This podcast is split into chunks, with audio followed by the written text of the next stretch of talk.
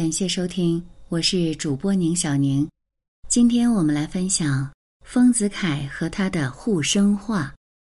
文章来源：Bookface，作者：波叔。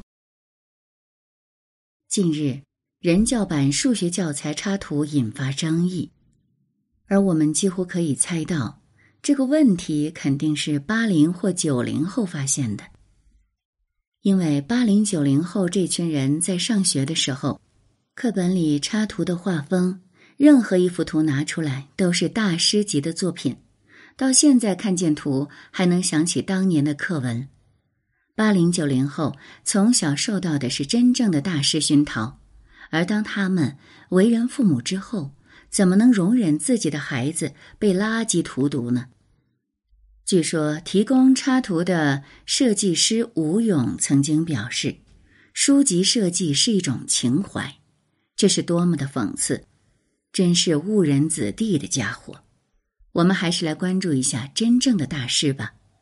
说到插画，我最喜爱、最尊敬的画家就是丰子恺。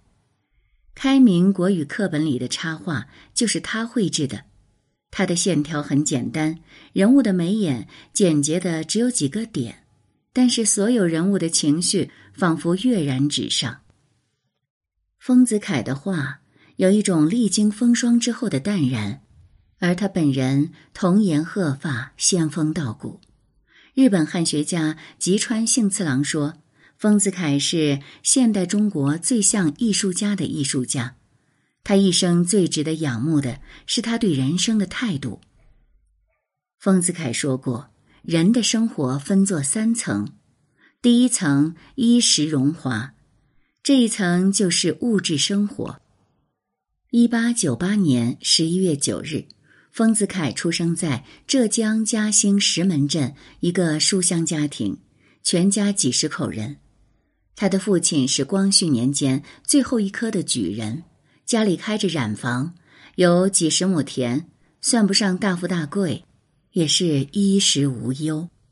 丰子恺九岁丧父，之后家族风光不再，母亲把他送入刚刚兴起的新式学堂，然后他又考上了浙江省立第一师范学校。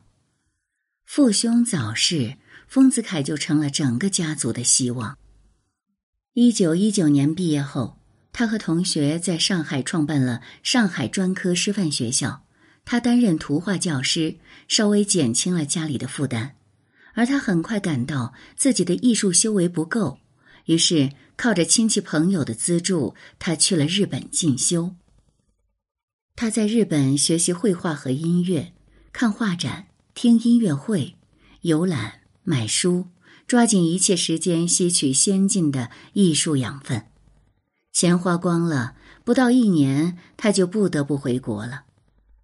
然后他辗转于各所学校当图画和音乐教师，直到一九三二年初母亲去世，他才回到石门镇，以绘画卖文糊口。此后，他把全家的生活重担挑于一肩，不停劳作，经历了离乱、流徙、受辱、抗争。说白了。丰子恺在当时并不算是功成人士，但他性格恬淡文雅，也不太在意这些。而第二层是学术艺术，从丰子恺的画中，我们很容易感受到他的风趣幽默以及对生活的热爱。这种积极向上的生活态度来自他的祖母丰八娘娘。丰八娘娘识文断字，持家严谨。可老太太玩心也很大，她做当家主母的时候，家里常年备着各种乐器，庆典用品一应俱全，过年过节她都筹办的乐趣无穷。她爱听戏，甚至让自己家的孩子去学戏，而戏子在当时是上不了台面的。可风八娘娘不 care，只要自己开心就好。祖母的生活情趣潜移默化的影响着丰子恺的童年。祖母潇洒不羁、热爱生活、及时行乐的个性，在丰子恺身上也可以看到影子。幼年上私塾的时候，丰子恺就表现出绘画的天赋，被乡人称为画家。后来上了新式学堂，又接触了学堂乐歌。再后来，他遇到了恩师李叔同。那时候，李叔同正在浙江省立第一师范学校当图画音乐教师。在他的要求下，学校建了两个专用教室，一个是开有天窗的图画室，另一个是四面装有玻璃窗的音乐室。一九一四年，时年三十五岁的李叔同迎来了他天赋异禀的学生丰子恺。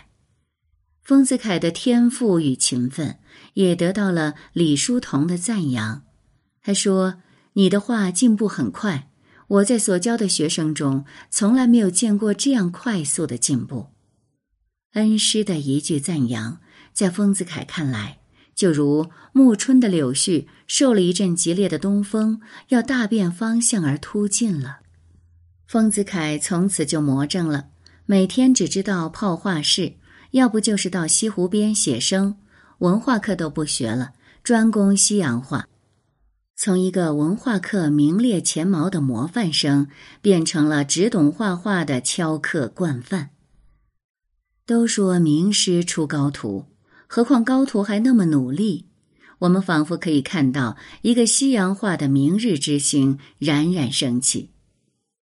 然而，一九一八年，也就是丰子恺毕业的前一年，李叔同挥一挥衣袖，飘飘然出家了。留下一脸蒙圈的丰子恺在风中凌乱，他带着惶恐、迷惘和失望结束学业，回到故乡。他一边教书，一边在艺术之路上跌跌撞撞的摸索。他找到了伴随他一生的三样东西：文学、绘画和音乐。于他而言，最幸福的事莫过于可以全心投入艺术的创作和欣赏。他的散文《圆圆堂随笔》，学术性的西洋美术史，他翻译的《源氏物语》，直到今天都是地位不坠、常读常新的经典著作。在学术艺术的第二层，他获得了很高的成就。可是后来，中国社会翻天覆地的巨变，多年来拉家带口、勉力行走在嘈杂动乱的人世间。亲人离世，世事难测，这一切都让他感到迷惘。我们靠什么才能最终勘破虚空，解除疑惑，破解生命存在的意义呢？哪里才是灵魂的出口？这就是第三层灵魂生活。虽然我在俗家，你出家。但是，丰子恺和李叔同从未远离。一九二六年的一天，丰子恺又在翻阅李叔同出家时送他的照片，念念不忘，必有回响。弘一法师真的出现了。原来就是这么巧，弘一法师正好路过丰子恺家，特意来看望这个得意弟子。弘一法师的来访，带给丰子恺许多新鲜的感受和体验。这一天，我看了《城南草堂》，感到人生的无常的悲哀与缘法的不可思议。在舍利寺，又领略了一点佛教憧憬。两日来都非常兴奋、严肃。后来，弘一法师再次到访，师徒情深，两人天天促膝长谈，直到暮色到来，才各自歇下。弘一法师向来以弘法劝善为己任，在一次次长谈中，他们经常谈到爱护生命的话题。丰子恺的性格本来就是超脱向善，老师的教诲又正好很及时的契合他当时追寻人生的根本意义、追寻真我的意愿，以及对摆脱浮世之苦的向往。一九二七年十月初，丰子恺画了两幅以戒杀为主题的漫画，带着去访问李元敬居士。居士对这两幅画十分欣赏，他建议丰子恺再画多一点，把一批这个主题的漫画集结出版，警醒世人。这时候，丰子恺想到，两年后就是弘一法师五十岁的生日，正好可以用这些画来为他祝寿。这个想法也得到法师的赞同和支持，他们决定合作完成。一幅画配上一篇说明文字，丰子恺绘图，弘一法师撰写说明，李元敬居士负责印刷、出版和发行。这就是著名的《护生画集》。这部画集共收录漫画四百五十幅，全部以爱护生命的传统故事为题材，目的是教人去除残忍心，常养慈悲心。然后用此心来待人处事。丰子恺一画就画了四十六年。弘一法师圆寂多年后，丰子恺仍然每年固定创作护生画，直到去世前几年。每一代人都有自己要面对的困境。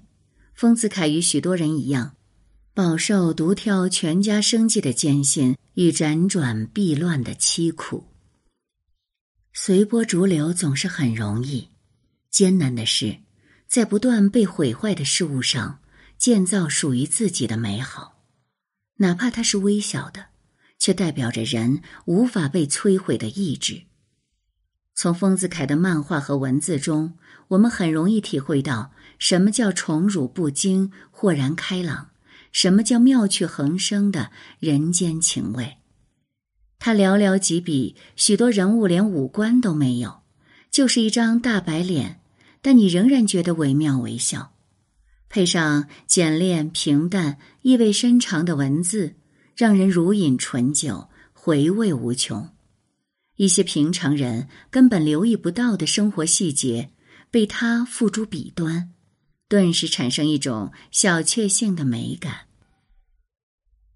大诗人泰戈尔。这样称赞过丰子恺：用寥寥几笔写出人物个性，脸上没有眼睛，我们可以看出他在看什么；没有耳朵，可以看出他在听什么。高度艺术所表现的境地就是这样。丰子恺自称脚力小，不能追随弘一法师上三层楼，可在我看来，却也自有一番境界。他所流露的悲悯之情、无常之欢，他对浩渺空间的叩问，对不尽时光的疑惑，对生命意义、人生价值的追寻，对佛门智慧、佛法奥义的探究，都是他灵魂生活的体现。灵魂生活的第三层，他从另一条路攀登而上，也到达了凡人无法企及的高度。他一生都在感慨人生的无常和命运的不可把握，在年近古稀的时候，一场浩劫降临到他身上，致使他从艺术和生活的巅峰跌落到磨难的苦难深渊。那时候，因为他的画和文字被扣上了反学术权威的帽子，成为上海十大重点批斗对象之一。他要每天去画院交代问题，接受批判，日复一日的折磨，他倒下了。一九七零年二月，他因中毒性肺炎进了医院，后引发肺结核，熬了四年。因为一场黑画展，他又成了批斗对象。因为画，他连遭厄运，儿女们都劝他以后不要再画了。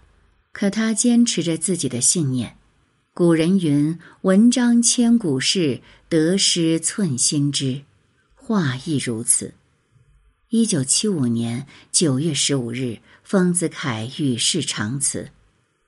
丰子恺退场了，却用文字和绘画留给世人一个充满生命力的世界。今天看他那些意趣十足的画。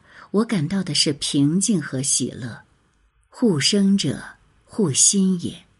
有这样的人守护我们的内心，是我们的幸运。今日心情淡然，看淡世事沧桑，内心安然无恙。